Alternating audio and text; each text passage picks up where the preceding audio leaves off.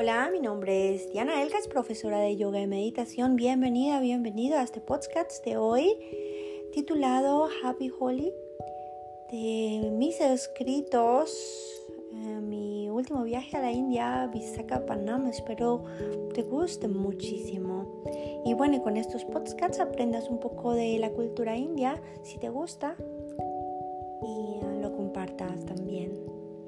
Happy Holi! Holi es una de las festividades más especiales e importantes de la India. Se trata de un día en el que el país se une de luz y color para celebrar el fin del invierno y el comienzo de la primavera, a la vez que se celebra el triunfo del bien sobre el mar. ¿Qué es Holi?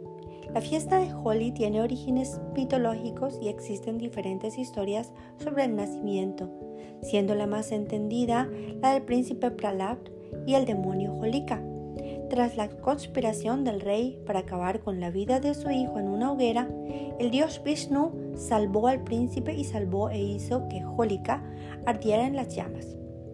¿Cómo se hizo Holi? Cada año, la noche anterior a la celebración de Holi, se realizan numerosas hogueras que simbolizan la victoria del bien sobre el mal.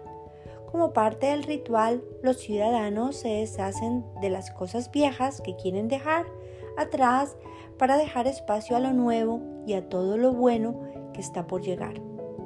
Al día siguiente, conocido como Dulendi, tiene lugar una explosión de color. Es una celebración caótica, vistosa, en la que la ciudad y sus habitantes se, se tiñen con polvos de colores llamativos las fechas de celebración de Holi varían de un año a otro, ya que se rigen por el calendario lunar, coincidiendo con la primera luna llena de la primavera. Generalmente la festividad tiene lugar en los últimos días de febrero o los primeros días de marzo. Durante la fiesta de Holi no existen diferencias entre clases sociales, religiones, edades y sexos. Se trata de una celebración que acerca a unos y otros en un breve instante de diversión y despreocupación, en el que no importa ensuciarse al máximo.